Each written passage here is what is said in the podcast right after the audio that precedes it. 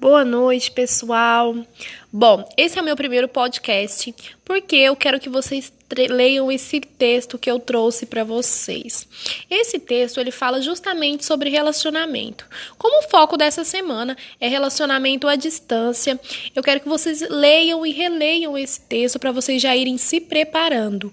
Porque esse texto também, ele não só reflete em cima de relacionamentos é, na convivência do dia a dia, mas também para o nosso tema relacionamento à distância.